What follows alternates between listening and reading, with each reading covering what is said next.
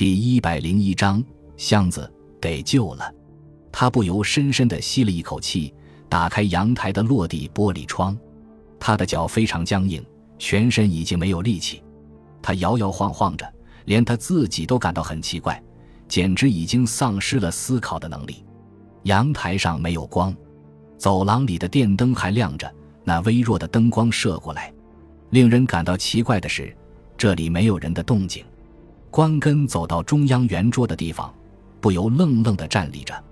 一个男子倒在地上，男子仰天躺着，望着关根，他的两眼和嘴都张开着，这证明男子已经死了。俯视着那张脸，关根差一点昏过去。他拼命地克制着自己。男子是市府武士，熟悉的金牙从那张开着的嘴里闪着光。关根哇的叫了一声，朝着门口跑去。在门口处，他与一个女人撞了个满怀，倒在地上。审讯关根的刑警长着一头漂亮的白发，但他的实际年龄大概还不到四十五岁吧，是少白头。喂，关根，你要休息一会吗？还是继续下去？刑警取出香烟，也请关根抽烟。请继续下去，关根说道。嗯。可是你如果还是一口咬定说的都是一样的话，我都已经听腻了。你讲一些不同的经过给我听听，要讲实话。我说的都是实话。我是受一个叫斋田的男子引诱，才去偷钱的。是那个名叫石刚的老人吧？刑警露出一副不耐烦的表情。你为了偷两千五百万元，潜入他的房间，躲在库房里，不料房门被人锁上了。重新打开后，走出来一看。是副武士被人杀了，你说来说去就是这些话，你要我相信你这样的鬼话吗？可是这是真的。关根不停地反复念叨这些话，讲话的声音越来越低沉，越来越胆怯。他已经失去了指望，这些话连他自己都开始感到不可信。但是你说的那个叫石冈太一郎的人并不存在。关根想说他在姓氏牌上也看见过。但他欲言而止，因为警察也许根本就不会理睬他。那幢公寓是市府武士的房间啊，刑警说道。这话警察对他已经反复说过好几遍了。市府武士的工作地点在东京，那里是他的别墅吧？你向市府借过钱，期限已过，你却还不出钱来，是那样吧？关根坚然无奈的点点头。因此，你去拜访市府。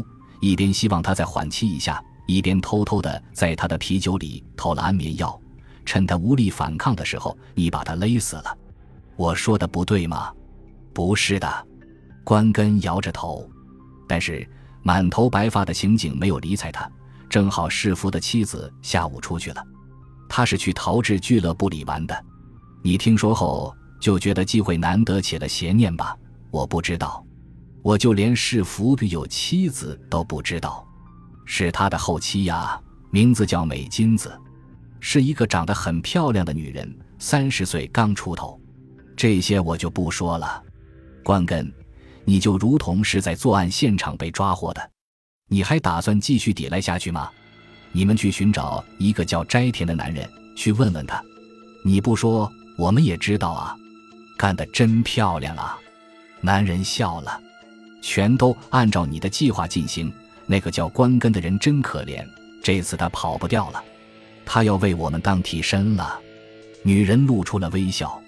你也干得很好，把库房门锁上，在啤酒里投放安眠药，让是符合，然后再去把锁打开。对了，还有那块假的姓氏牌也做得妙极了。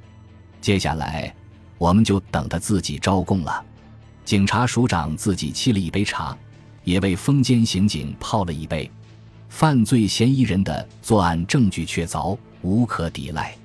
刑警房间里丝毫也没有那种遇到杀人事件后的紧张气氛。世福的妻子美金子回家发现丈夫被杀，是晚上八点。警察署的警察接到报案，立即赶往现场，在公寓附近的小花园里发现关根蹲在那里，感到怀疑，便上前询问，把他扣押了下来。当时关根赤着脚，他的鞋子还在史福家的库房里。我有一点不放心。风间刑警啜着茶说道：“哪里还不放心？”风间说道：“他稍稍有些口吃，所以讲话很慢。首先被勒死的是福，他右手的食指指甲里夹着一根五厘米长的纤维。被害人在被人绞杀时，一般都会拼命地进行抵抗和挣扎，甚至会发生扭打。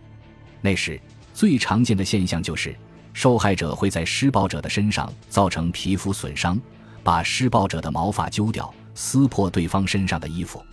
是福喝了掺有安眠药的啤酒以后，肯定做过最后的抵抗。纤维通过鉴定，现在正在进行分析，是黑色的毛质纤维。但是关根的身上并没有穿黑色的衣服，也没有穿毛质的服装，这是其一。其二，关根躲藏在库房里，库房门的内侧有损伤，显然是新的伤痕。这证明了关根的供述。是他被关在房间里后敲打、脚踢、用东西撞击出来的。当然可以说是关根为了伪造现场故意那么做的。但仔细分析，他有那样的必要吗？库房的门上还沾着些微的血，血型和关根指甲里受伤流的血一致。关根在房间门口与正好回家的美金子撞了个正着，这应该是出乎意外的。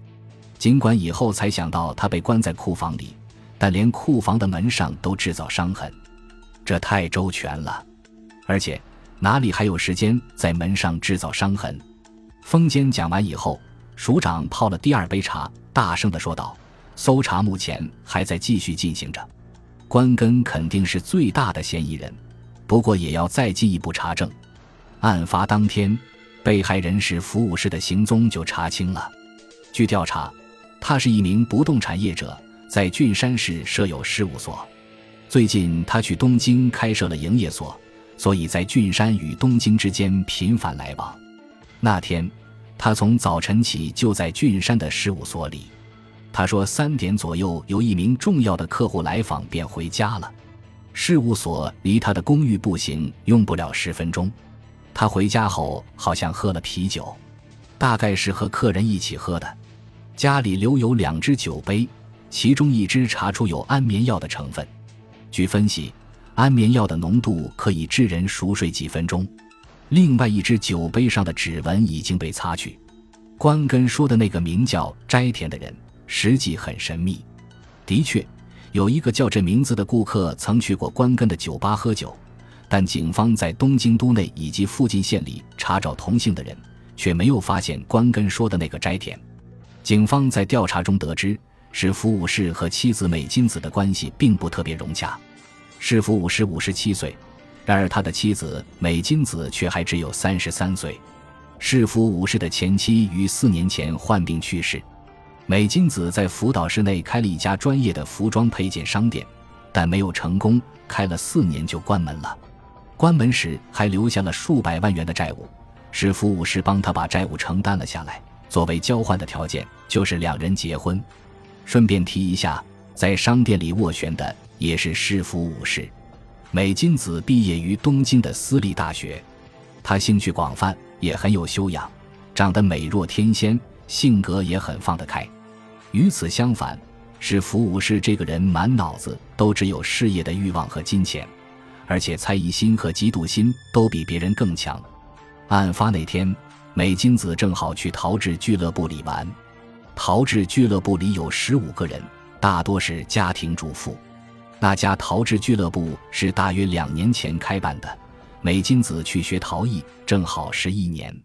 平时他每周星期四去学三个小时就结束了，但案发那天，从下午一点开始一直学到七点以后。